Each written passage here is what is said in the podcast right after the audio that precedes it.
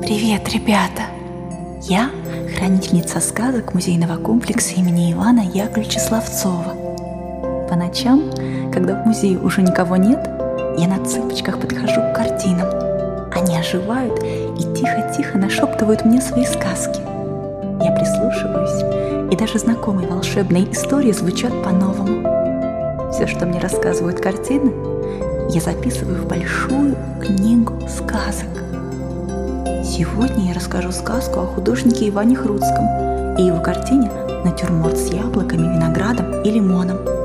Эта картина находится в музейном комплексе имени Ивана Яковлевича Славцова на выставке «Шедевр художественной коллекции».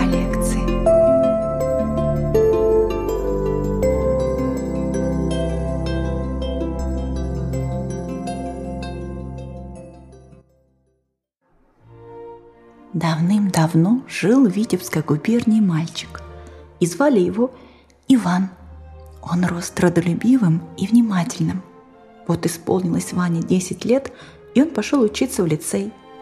Все науки он схватывал на лету, а еще он полюбил рисование. Когда пришло время выбирать профессию, он решил стать художником и отправился в Императорскую академию художеств закончил там обучение и писал картины так, что они были по нраву даже самому императору Николаю Первому. Однажды за успехи он наградил Хруцкого часами на золотой цепочке в поощрении к дальнейшим трудам.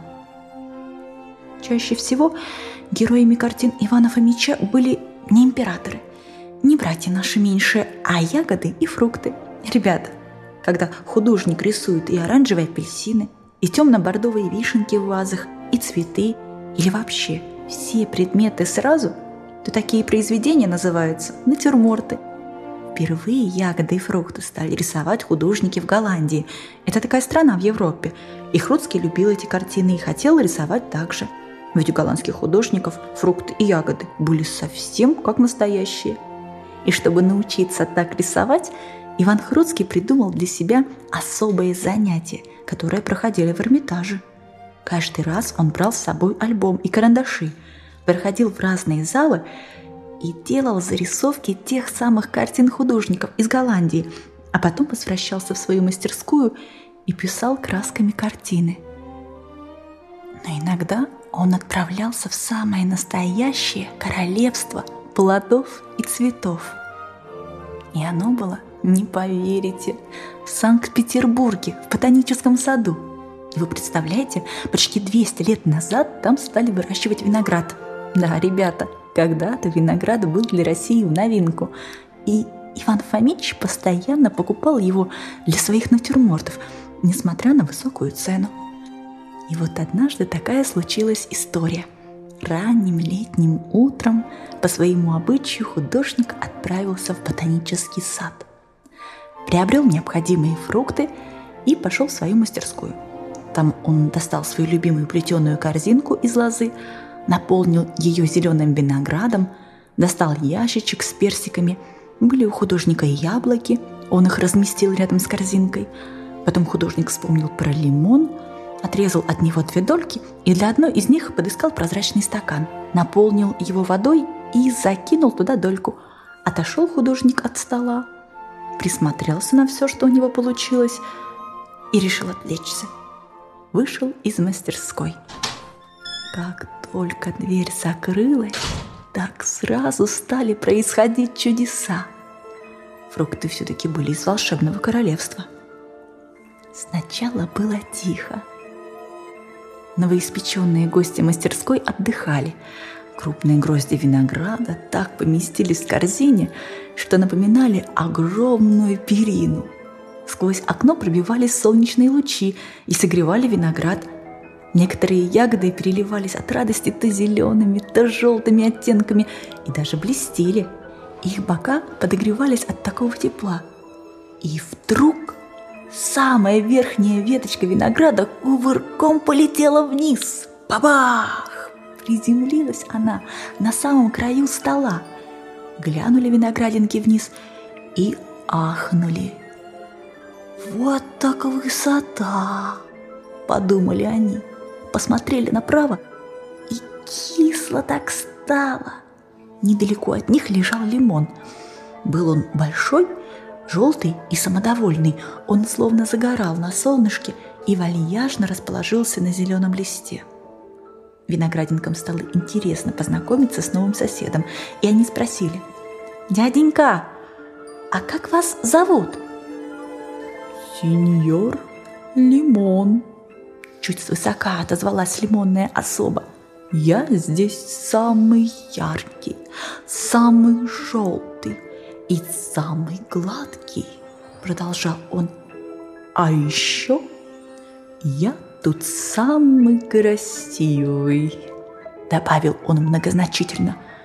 «Погодите!» Звонко загласили яблоки. «Как бы не так! Вот мы из самой что ни на есть королевской семьи яблок!» Они лежали в тени за стаканом, похожим на бассейн, наполненный водой. «Мы такие наливные, сладкие, у нас даже окрас сортовой. Это мы самые красивые!» Защищали себя яблоки. Но не тут-то было. Слово взяла благородная семья персиков. Они были в ящичке, который напоминал лодку, и крепко держались друг за друга своими мягкими ворсинками. Скажем вам честно, все, что вы говорите, сущие пустяки по сравнению с нами. Мы сладкие, мы пушистые, мы самые аппетитные – и у нас много оттенков, которые передаются из поколения в поколение. «Ну хватит!» Забушевала вода в стакане. «Неужели вы думаете, что кто-то из вас лучше? Да не оглядывайтесь вы так беспокойно по сторонам. Я – вода. Сейчас я в стакане, а могу быть и в реке, и в море, и в ботаническом саду. Именно я даю жизнь всему в природе – и поверьте мне, каждый из вас неповторим. А ну-ка, приглядитесь в свое отражение в стакане.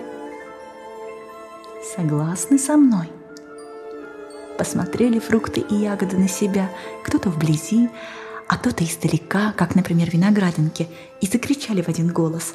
«И то верно! Правильно! Согласны!» Так фрукты и ягоды поняли, что каждый из них красив. Но это еще не все. В следующее мгновение распахнулась дверь, и в мастерскую зашел художник Иван Хруцкий. Он еще раз присмотрелся к своим королевским дарам из ботанического сада. Поставил холст на мольберт, взял кисти, подобрал краски и стал писать картину. Долго ли, коротко, а работа была завершена – и все ее герои были как настоящие. Художник изобразил их во всех подробностях, а потом посмотрел на часы и понял, что уже много времени и пора ложиться спать.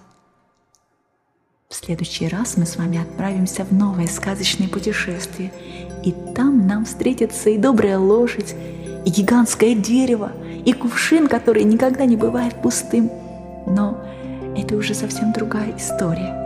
А теперь, мои маленькие друзья, давайте скорее закроем глазки. Пусть ваш сон будет таким же волшебным, как сказки в музейном комплексе имени Ивана Яковлевича Славцова.